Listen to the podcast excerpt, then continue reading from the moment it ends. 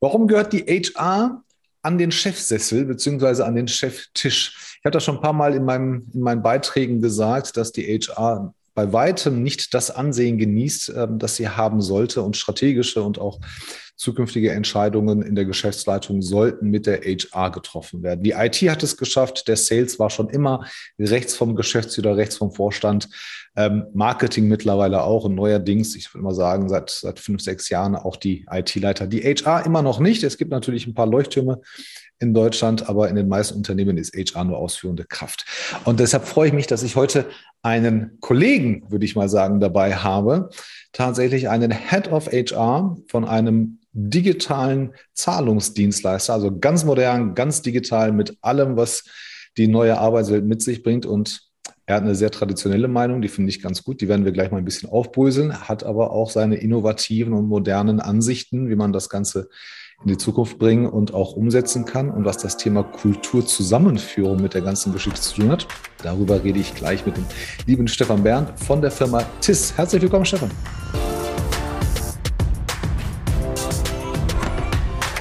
Vielen Dank für die Einladung, Tolga. Ich freue mich sehr. Du bist Head of HR. Ja. Das heißt, du kümmerst dich um alle Belange, du und dein Team, alle Belange eurer Mitarbeiterinnen und Mitarbeiter, angefangen Arbeitszeit, Arbeitsverträge, Recruiting, Entwicklung und so weiter und so weiter. Und wir beide sind uns, glaube ich, einig, dass die HR an sich in wahrscheinlich 90 Prozent der Fälle nicht ähm, in dem ganz großen Konferenz, am großen Konferenztisch sitzen darf oder soll. Kannst du mir sagen, woran das liegt? wir sitzen weder virtuell noch in Person an diesem Konferenztisch in den, in den heutigen Zeiten. Warum das so ist? Ich glaube, ein wichtiger Punkt ist, dass wir als HRler in der Vergangenheit tatsächlich uns und auch heute noch viel zu sehr in so eine Art Opferrolle bewegen. Ne? Du hast es gerade auch schon gesagt. Ähm, alle anderen Abteilungen sind immer irgendwie so ein bisschen am Tisch. Ähm, Marketing, Vertrieb sowieso, die IT mittlerweile auch, Security auch, alles ganz, ganz wichtig. Insbesondere bei uns als, äh, als Zahlungsverkehrsdienstleister ist das Thema ähm, Security wie so ein zweites Produkt bei uns. Ne? Mhm. Muss auch jeder Mitarbeiter verstehen, auch wenn er da keinen Bock drauf hat. Und wir im HR, wir stellen uns immer auf die Hinterbeine, dass wir immer als letztes irgendwie Bescheid bekommen. Wir bekommen die Dinge immer über den Zaun geworfen und müssen dann quasi mit unseren magischen Kräften die Dinge wieder glatt bügeln. So, und darüber regen wir uns viel zu sehr auf, anstatt uns die Frage zu stellen, warum ist das in den letzten Jahrzehnten so passiert? Und da bin ich jetzt gerade dabei mit meinem eigenen Podcast, den du auch kennst. Ja klar, das ein wenig aufzudröseln und mich auf den Weg zu machen, mehr Bewusstheit für das Thema HR beziehungsweise HR-Kompetenz in die Geschäftsführung zu bringen, weil ich der ganz klaren Meinung bin, dass das langfristig der Gamechanger sein wird für viele Unternehmen. Und ich kann jetzt aus äh, schnell wachsenden Tech-Firmen berichten. Wir haben das ja, du hast es ja gerade gesagt, es war diese Opferrolle. Also man hat ja mhm. jahrzehntelang ganz klischeehaft, dann hast du da den Head of HR gehabt mit seinen zwei, drei Mitarbeiterinnen und Mitarbeitern oder es war die Frau Meier, die hat sich dann mit, mit zwei, drei Mädels und einem, einem Azubi ja. ähm, dann um, um die HR-Belange gekümmert. In der Regel wurden sie aber in Anführungsstrichen auch für tausend andere Aufgaben missbraucht, weil ja in der Wahrnehmung es immer hieß, die haben ja eh nicht so viel zu tun. Mhm. Und dieses so viel zu tun heißt ja, wenn ein Bewerber sich meldet, dann machen die mal kurz ein Bewerbungsgespräch. Ähm, Arbeitsverträge ja, Lohnbuchhaltung war, ich kenne noch Zeiten, da war äh, Gehalt und Lohnbuchhaltung auch bei der HR. Ist auch heute noch so, ja. ja und ähm, ja, so, ich sag mal so, so reaktiv. Ne? Strategische mhm. Gedanken gab es mhm. ganz, ganz selten. Das Ding ist, wenn ich mir heute Social Media angucke, egal welcher Kanal, such dir irgendeinen aus. Du findest beim Durchscrollen in den ersten 15 Sekunden immer ein HR-Thema. Immer ist irgendeiner unzufrieden mit seinem Arbeitgeber. Immer beschwert sich irgendeiner über seinen, seinen Bewerbungsstatus. Immer hat irgendeiner ein Führungsproblem. Und wenn man das dann zusammen runterbricht, sind das alles, ich würde sagen, 99 Prozent HR-Themen. Da muss ich doch als Geschäftsführer oder Vorstand oder was auch immer, als leitender Unternehmen oder Unternehmenslenker doch in der Lage sein zu sagen, hey, ich hole mir jetzt ein paar Leute oder die Leute, die ich habe, die befähige ich jetzt. Die sollen mal links oder rechts von mir sitzen. Und jedes Mal, wenn wir hier eine menschliche Sache haben, dann muss ich, muss ich die ja fragen, wie machen wir das? Wie sind wir vorbereitet? Wie können wir das umsetzen? Haben wir die Leute oder müssen wir die Leute haben? Warum haben wir ein Führungsthema? Ich habe das Gefühl, dass in dem Moment, wo das diese Unternehmen, die noch nicht so denken, wenn die das machen würden, dann haben sie oft Angst, dass sie ihre eigenen Unfähigkeiten offenlegen würden. Ja, die These würde ich tatsächlich unterstützen. Und du hast gerade im Kern eigentlich mein Idealszenario in der Zukunft aufgezeichnet, dass ich möchte den Geschäftsführern auch gar nicht ihre Geschäftsführungskompetenz absprechen nee, oder, darum geht's ja auch nicht. Oder, oder wegnehmen. Da geht es im Kern überhaupt nicht drum. Äh, die Jungs und Mädels sind da, um das Business nach vorne zu treiben. Und dafür schätzen und lieben wir auch die allermeisten. Pauschal nicht alle, aber die allermeisten. Nichtsdestotrotz die Arbeitswelt und die Märkte haben sich merklich in den letzten fünf bis zehn Jahren so dramatisch verändert, äh, dass wir diese Veränderungswucht, ähm, die jetzt kommt, in den Geschäftsführungen anscheinend bei vielen Firmen noch nicht angekommen sind. Und wir haben einen dramatischen Mangel an Menschen, die bestimmte Kompetenzen haben. Und oh Wunder, jeder im Markt, zumindest bei mir, möchte die gleiche Kompetenz zu einem günstigen Preis direkt haben. Und das funktioniert nun mal nicht mehr reaktiv. Das ist wirklich Schnee von gestern. Und das haben viele Geschäftsführerinnen noch nicht verstanden. Und du hast diese menschliche Komponente angesprochen. Ich meine, auch Geschäftsführer sind ja keine Roboter. Aber die füllen halt äh, eine gewisse Rolle aus und auch gewisse Klischees, weil sie es in den letzten Jahrzehnten über Generationen hinweg, die allermeisten zumindest, nie anders gesehen haben und auch nie anders machen. Und es hat ja auch irgendwie immer funktioniert. Mhm. Nur stehen wir jetzt an der Schwelle, dass, da sage ich, in den nächsten fünf bis zehn Jahren entscheidet sich das. Da wird das nicht mehr so einfach sein. Da wird wirklich entscheidend sein, habe ich die richtigen Leute noch bei mir an Bord? Und zwar mit allem, was sie haben. Sind die mit ganzem Herzen mit dabei? Und kriege ich überhaupt noch die Leute, die mir fehlen?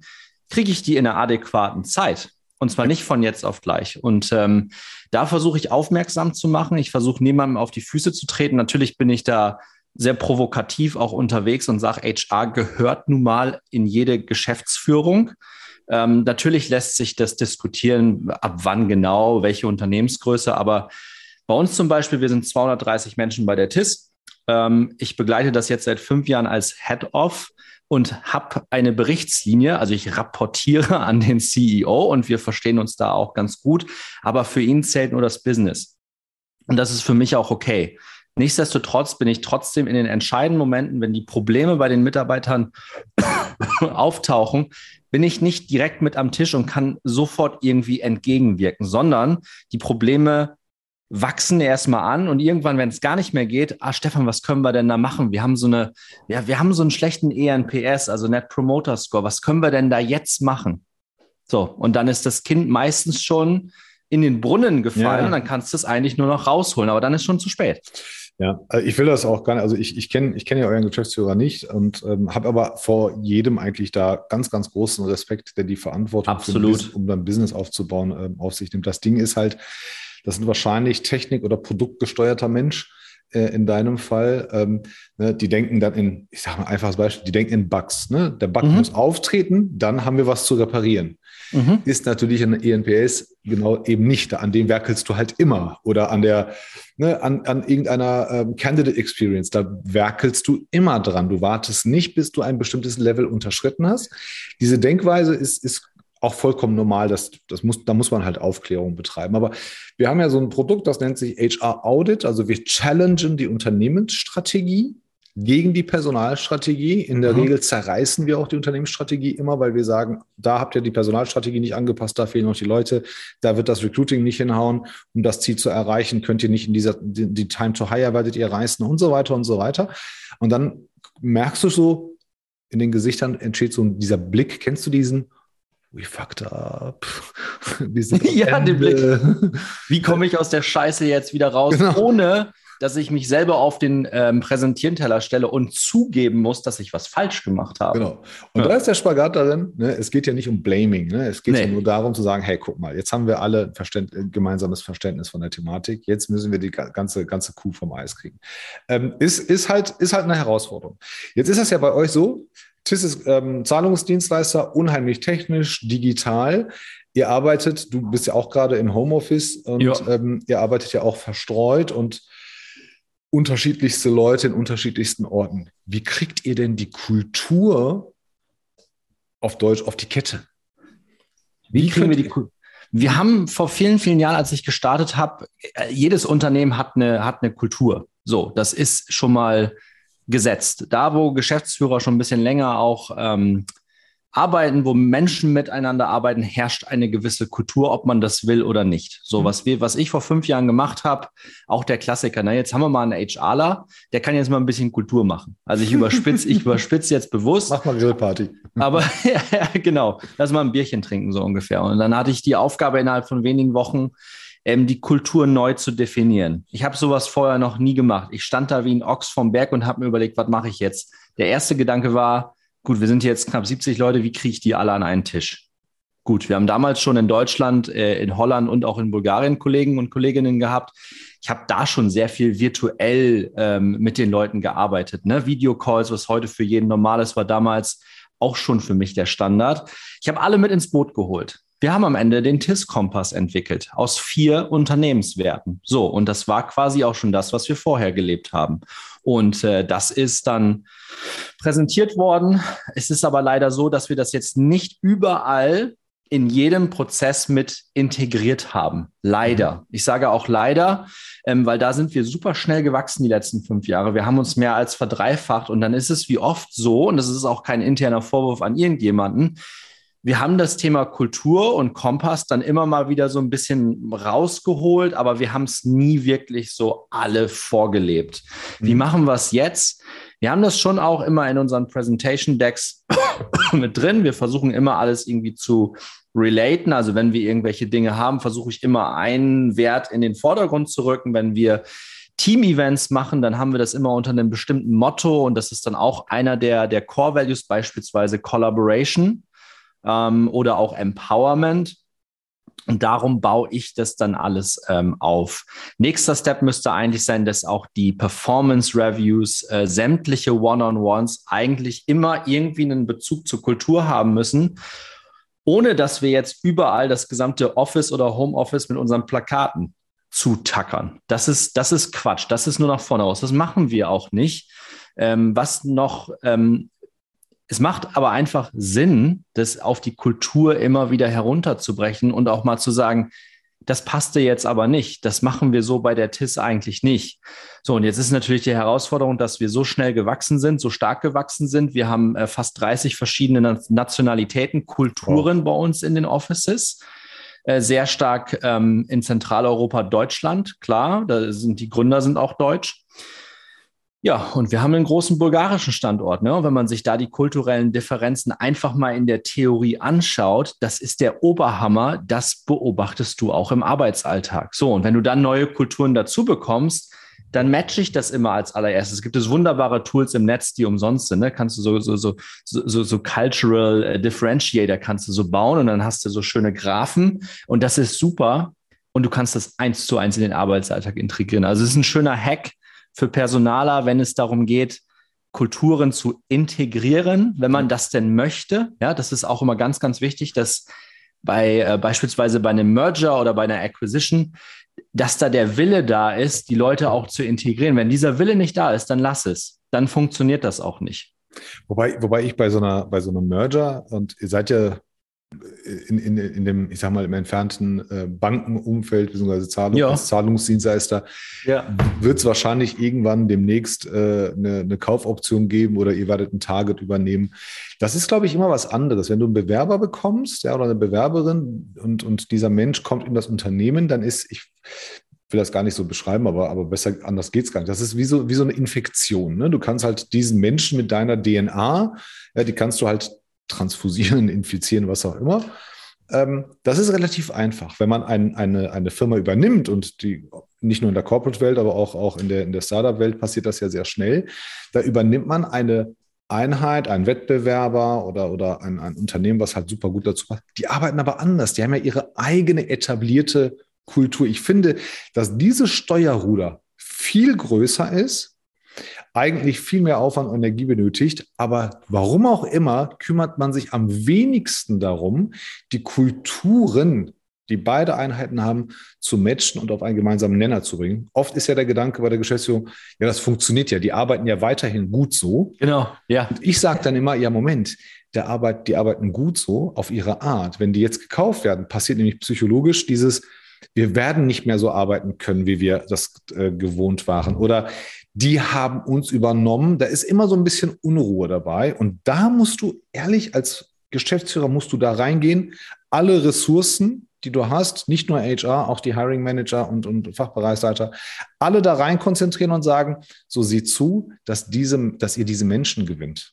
Ja, das ist gerade meine absolute Hauptaufgabe und das versuche ich HR-seitig zu, zu steuern. Ich versuche es ja auch schon seit Jahren nicht mehr HR zu nennen, mhm. ähm, sondern eher People and Workplace, weil das genau das beschreibt, was ich mache. Aber das ist eher eine Diskussion, die können wir auf, auf, auf, auf wann anders mal beim Bierchen äh, führen.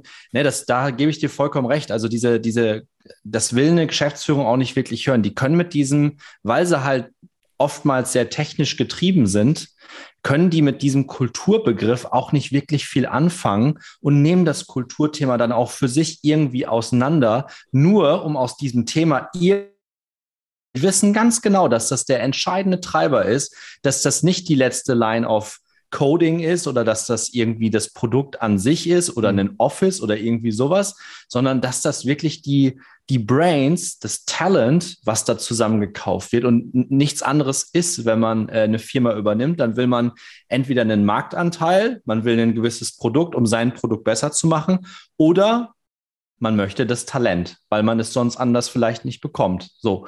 Und ähm, das ist eine spannende Aufgabe und das muss kulturell getrieben werden. Und als allererstes müssen erstmal die, das Bewusstsein dafür da sein und auch die Akzeptanz, dass Kulturen, Arbeitskulturen unterschiedlich sind. Selbst wenn sie in derselben Stadt arbeiten, beispielsweise Berlin oder sowas, Offices sogar nebeneinander, die Arbeitskulturen sind aufgrund der Individuen komplett unterschiedlich. Ja. Und wenn du dann noch über die europäischen Grenzen hinweg gehst, dann wird es nochmal komplexer, weil dann musst du erstmal verstehen, das ist das, was ich vorhin meinte, wie tickt eigentlich grundsätzlich ein Bulgare oder ein Deutscher. Was ist denn das? Was sind das für Dimensionen, die wir beachten müssen? Aber bevor du zu diesen Dimensionen kommst, hat der Geschäftsführer meistens schon wieder das nächste KPI irgendwie vor der, vor der Nase. Genau das, ne? Und, und, und der Kaufvertrag ist schon längst überschrieben, äh, unterschri genau. unterschrieben. Ähm, beim Notar war man auch schon und dann darf man sich das Gedanken machen. Sehe seh ich genauso. Ähm, ich sehe auch das Risiko darin, wenn man sich halt nicht früh genug da die Gedanken macht. Ähm, nur weil man, weil man ein Unternehmen übernommen hat, heißt es ja nicht, dass die Mitarbeiter bleiben. Also hm. das ist das Worst-Case-Investment-Szenario, was eintreten kann. Du kaufst einen Laden und die Leute gehen einfach. Und du hast selber nicht die Manpower zu sagen, gut, dann, dann schicke ich da halt einfach mal meine besten Leute hin. Die hast du ja im Zweifel selber nicht mehr. Ähm, und dann, dann, hast du so einen Laden mit 50 oder 500 oder 5000 Mitarbeitern übernommen und, und die meisten oder die, die Know-how-Träger sind dann gegangen. Anderes, anderes Thema. Ähm, was glaubst du, wie lange wir oder wie groß muss der Schmerz sein, damit sich, damit, damit HR dieses, dieses Ansehen bekommt, dass es, dass es verdient, beziehungsweise dass das ihm eigentlich zusteht. Liegt's, ist es eine Zeitdauer oder, oder liegt es an dem Aufbau, liegt es an den Aufgaben? Ich glaube, dass es noch eine Frage der Zeit ist weil die Märkte den Personalern aktuell, also die Arbeitsmärkte, ähm, mhm. spielen den Personalern gerade, glaube ich, ziemlich in die Karten. Also wenn man äh, generell diesen Begriff Fachkräftemangel oder auch Demografiestudien Glauben schenken mag und äh, oftmals ist es so, dass da schon sehr, sehr viel Evidenz dran ist an diesen Studien. Dann ist es so, dass wir am Ende diesen Jahrzehntes haben wir ein Riesenthema, insbesondere im deutschsprachigen Raum.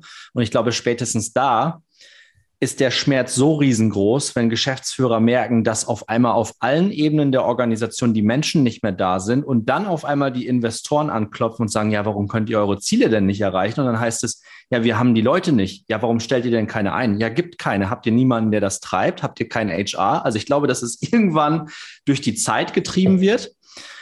Und dass auch Investoren merken werden, dass ähm, wenn sie irgendwo in ein schnell wachsendes Unternehmen investieren, dass sie in ein ähm, eine, eine Investition tätigen sollen, wo die äh, Firma in der Lage ist, ihre Hiring-Ziele zu erreichen. und das auch wirklich dann datenbasiert darstellen können. Ich glaube, dass das zukünftig auch mit auf das Slide Deck kommt, wo jetzt aktuell beispielsweise nur irgendwelche Sales- und Marketing-KPIs. Wie groß ist die Pipeline? Äh, wie viel äh, Contract Value haben wir denn in den und den äh, Bereichen? Das ist alles richtig und wichtig. Und da sage ich auch Aber ganz unvollständig. klar. Ja, aber wir können uns da im HR und deswegen raus aus dieser verdammten Opferrolle, da können wir uns eine Scheibe von abschneiden von diesem Mindset, dass wir da mehr in diesen KPIs in Richtung Geschäftsführung rapportieren und die Ergebnisse für uns sprechen lassen. Ne? Und dann weniger ein auf, ja, aber ist ja alles so schlimm und schlecht und überhaupt und tralala, wir müssen da jetzt mal mehr machen. Und nur, du hast es vorhin, hast du drei, vier Beispiele genannt, die waren alle im Kern negativ behaftet. Problemchen hier, schlechte Führungskraft da, das ist alles Tendenz scheiße. Will ich mich hm. nicht mit beschäftigen. Womit will ich mich beschäftigen? Ah, Zahlen kann ich einordnen, die tun mir nicht weh, die muss ich nur lesen. Ja, und, genau. und, so, und so versuche ich das gerade in die, in die Richtung zu treiben. Ähm, und das, ähm, der, der, Anklang im Markt ist da groß und ich glaube uns Personalern, und das ist eine schöne Nachricht für uns Personaler, ähm, die Zeit wird für uns sprechen. Da bin ich fest von überzeugt. Ja, also absolut valide, valides Statement, ähm, was du gerade sagst. Ich kenne ja, ich komme ja aus dem Fondsumfeld, aus dem Private Equity Umfeld und ich kenne schon den einen oder anderen, ganz, ganz wenige, die machen das, die Kapitalkosten anhand deiner Diversity-Quote oder deines HRs fest. Ja. ja, ja. Das, also ich, ich kenne tatsächlich nur zwei, die es machen und dann, dann erhöhen sich auch dementsprechend die, die Refinanzierungskosten für ein Unternehmen. Äh, wenn es, wenn es Kapitalgeber hat. Also ich noch nicht mal in der Startup-Szene großartig äh, muss das sein, geht, geht auch bei den anderen, ähm, dass man sagt, genau das, was du gerade sagtest, okay, Produkt hast du, ne, wie groß ist der Markt, wie, wie, wie groß unser Anteil und was kennen wir, wir alles, klar. Market, Market Shares bekommen. Klar. Aber, aber habt ihr die Leute, um, um, um, um das Wachstum vorantreiben zu können? Das ist ja genau eine Sache wir sitzen ja alle im gleichen Boot. Also angefangen von Volkswagen, TIS, wir oder Karl-Heinz Mayer. Ähm, das Ding ist ja, wir kämpfen ja teilweise um die gleichen Leute. Der eine will dann zu Volkswagen, der andere will zu Karl-Heinz Mayer und, und, und vielleicht will einer zu TIS. Das wissen wir halt vorher nicht. Du kannst halt nicht mehr mit diesen normalen Dingen äh, punkten. Ich war vor ein paar Wochen, war ich bei 42 Wolfsburg, bei der Coding-Schule war ich eingeladen und durfte dann ganz einen Vortrag halten und, und One-on-Ones machen mit den Leuten.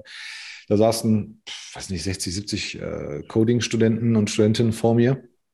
Und ähm, ich habe dann mal in die Runde gefragt, wer von, also 42 wird hier von der deutschen äh, Automobilindustrie und ein paar großen anderen äh, Corporates gesponsert.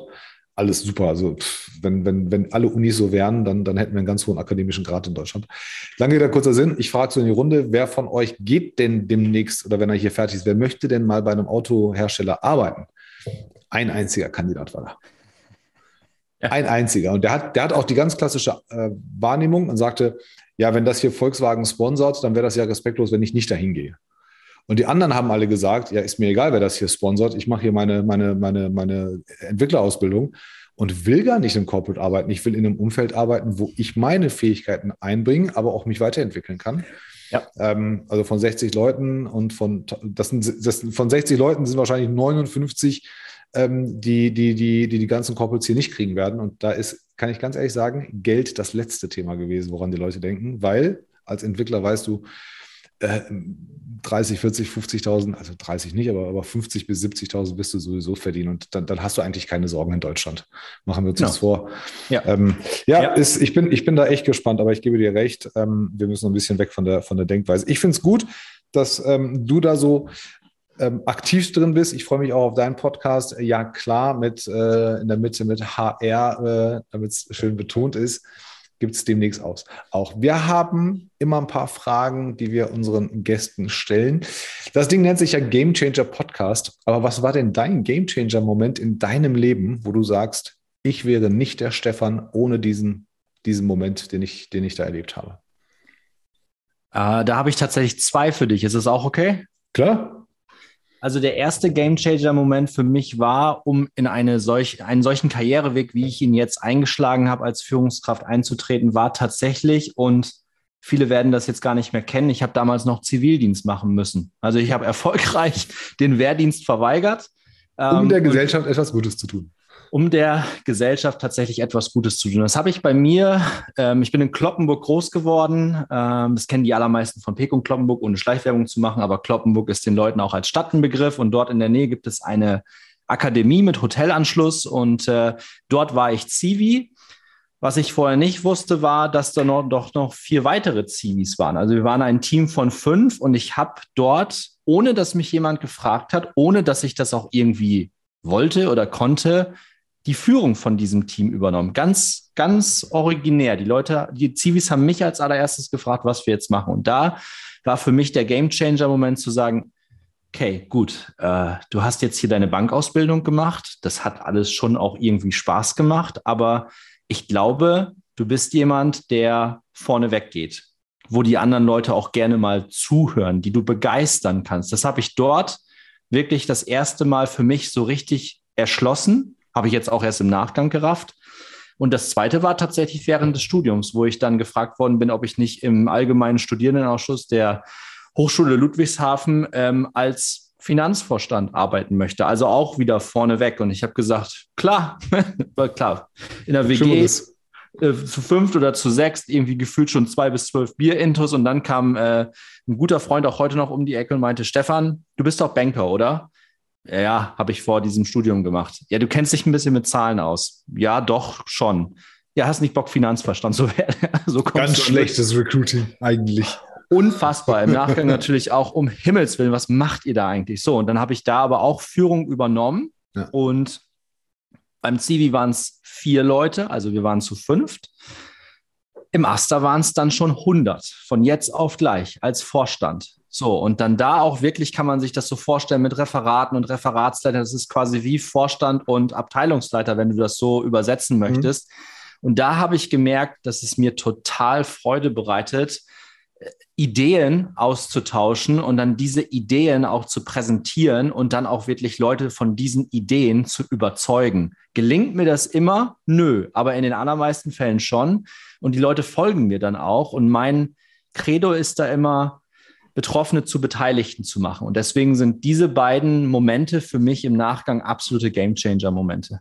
Ah, Finde ich klasse. Ich habe das tatsächlich auch mal als Jugendlicher gehabt. Also es gibt diese Momente, wo man sagt, ah, okay, ist offensichtlich was dran, wenn die Leute mich fragen, was sie machen sollen, wenn, wenn die mhm. Leute, wenn die Leute sich an mich klammern, wenn es mhm. nicht vorwärts geht. Ne, das, das, mhm das, das finde ich, das empfehle ich auch tatsächlich jedem Unternehmen bei der Auswahl ihrer zukünftigen Führungskräfte, zu sagen, guckt euch einfach mal um. Wer wird am meisten gefragt? Wer wird, bei wem heult man sich aus?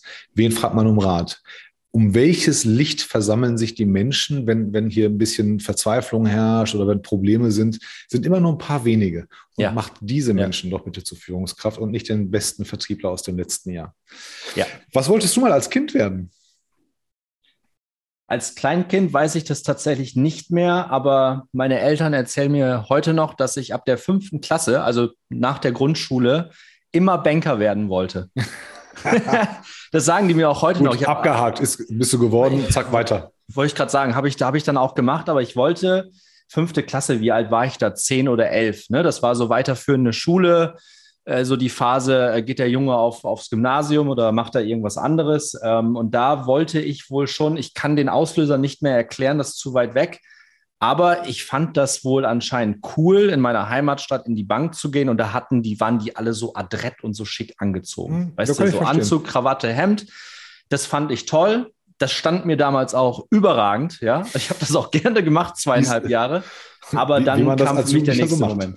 Ja, genau. Ja, ähm, ähm, kann, kann, kann ich nachvollziehen. War, ist ja immer noch ein sehr guter Job, nur die, die Inhalte haben sich ja geändert. Also der klassische Sparkassenfach wird, äh, macht jetzt vielleicht nicht das, was man sich unter dem Banker vorstellt. Aber du wirst ja bald äh, selbst ähm, Vater.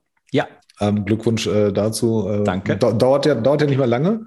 Nee, was, was würdest Frau du? ist schon im Mutterschutz, ja. Wir haben noch sechs Wochen vor uns. was, würdest, Wochen, was, ja. was würdest du dir für dein Kind wünschen? im Berufsleben?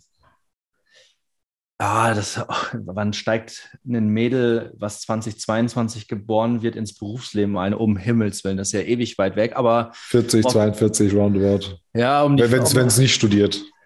Ich wünsche mir für mein Mädchen, dass sie gleich im ersten Job eine Führungskraft bekommt, die wirklich ähm, auf der wirklich Flügel ähm, gibt, die ein Umfeld schafft, wo sich dann meine Kleine, die dann nicht mehr so klein ist, ähm, wirklich so entwickeln kann, wie sie das auch gerne möchte.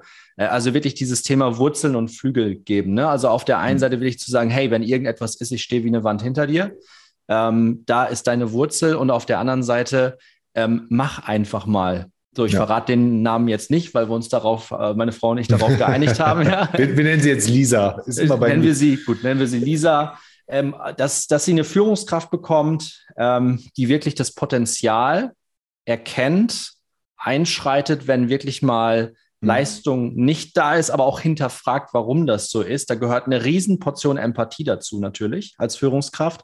Aber das, das, das wünsche ich mir, wie das dann in 20 Jahren im Arbeitsleben dann sein wird, ich bin da wirklich sehr drauf gespannt, ähm, gerade weil ich ja auch die Möglichkeit habe, die nächsten 20 Jahre zumindest einen Beitrag dazu zu leisten, dass es eine bessere, veränderte Arbeitswelt gibt. Ähm, und das würde ich mir für meine Tochter wünschen, ja.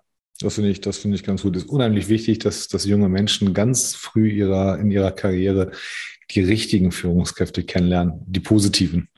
Die negativen, ja, bei denen lernst du auch was, aber dann, dann ähm, Deillusionierung ist ganz, ganz schlimm für junge Leute, die gerade anfangen, so ihre eigenen Wurzeln zu ja. schaffen. Es ist ganz, ganz wichtig, dass man da ja. wirklich Leute kennenlernt, die sagen, hey, mach ruhig. Und der Fehler ist nicht schlimm und probier ruhig. Und dass man, dass man da nochmal ähm, alle, alle Sachen, ähm, alle Fähigkeiten rauslässt.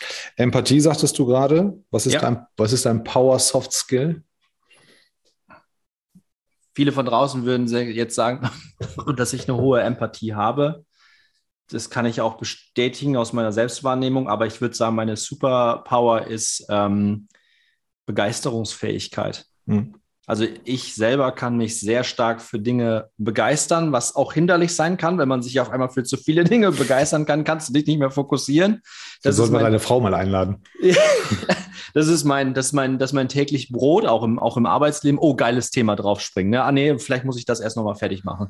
Aber das, was ich vorhin auch bei den beiden Game Changer-Momenten auch genannt hatte, so dieses sich vorne, nicht nur bildlich vorne hinstellen, sondern auch die Leute zu begeistern, mitzugehen, Follower zu erzeugen, neue Führungskräfte auszubilden. Und das schaffe ich mit meiner Superpower, wirklich Leute mit dem Feuer, was ich für manche Themen habe, habe ich nicht für viele Themen, habe ich für zwei, drei. Aber bei diesen Themen, glaube ich, bin ich vorne weg. Und ähm, das ist meine Superpower. Be Begeisterung erzeugen, glaube ich, wird man es nennen. Ja, Finde find ich gut. Wir beide kannten uns ja nicht und irgendwann haben wir, hatten wir Kontakt und äh, ich war auch sofort begeistert für den Podcast. Ich höre ganz wenige, sofort ja. reingehört und gedacht, ey, der Typ ist richtig cool. Äh, und, und, und äh, mit, dem, mit, dem, mit dem reden wir auf jeden Fall. Ja, Von daher, cool. ich freue mich an der Stelle. Ja, finde ich ganz gut. Wir sind schon am Ende. Ähm, für alle, die den Stefan noch nicht kannten, was ich mir eigentlich nicht vorstellen kann, geht einfach mal auf LinkedIn. Stefan Bernd mit DT, ähm, vernetzt euch mit ihm, ja, wenn ihr ähm, auch, auch Kandidat oder Kandidatin seid, einfach mal proaktiv und initiativ auf ihn zukommen. Ich kann euch versprechen, äh, das Bewerbungsgespräch wird kein Standard sein und es wird, wenn es passt, auch sehr schnell gehen. Ja. Äh, an der Stelle danke ich allen Zuhörern. Lasst uns gerne eine coole Bewertung und einen schönen Kommentar da. Stefan, ich habe einen sehr guten Freund, den lieben Andreas Wiener, der hat mir das Podcast und das Streamen beigebracht. Und eine Marotte ist, dass ich den Raum einfach zumache, aber erst dann, nachdem der Gast das letzte oder die letzten Sätze gesagt hat, die er oder sie schon immer sagen wollte, außer Danke für die Einladung. Ah, das habe ich auch schon am Anfang gesagt. Ich, würd, ich wiederhole mich da ungerne. War ein großes Fest mit dir, Teuga. Hat Spaß gemacht.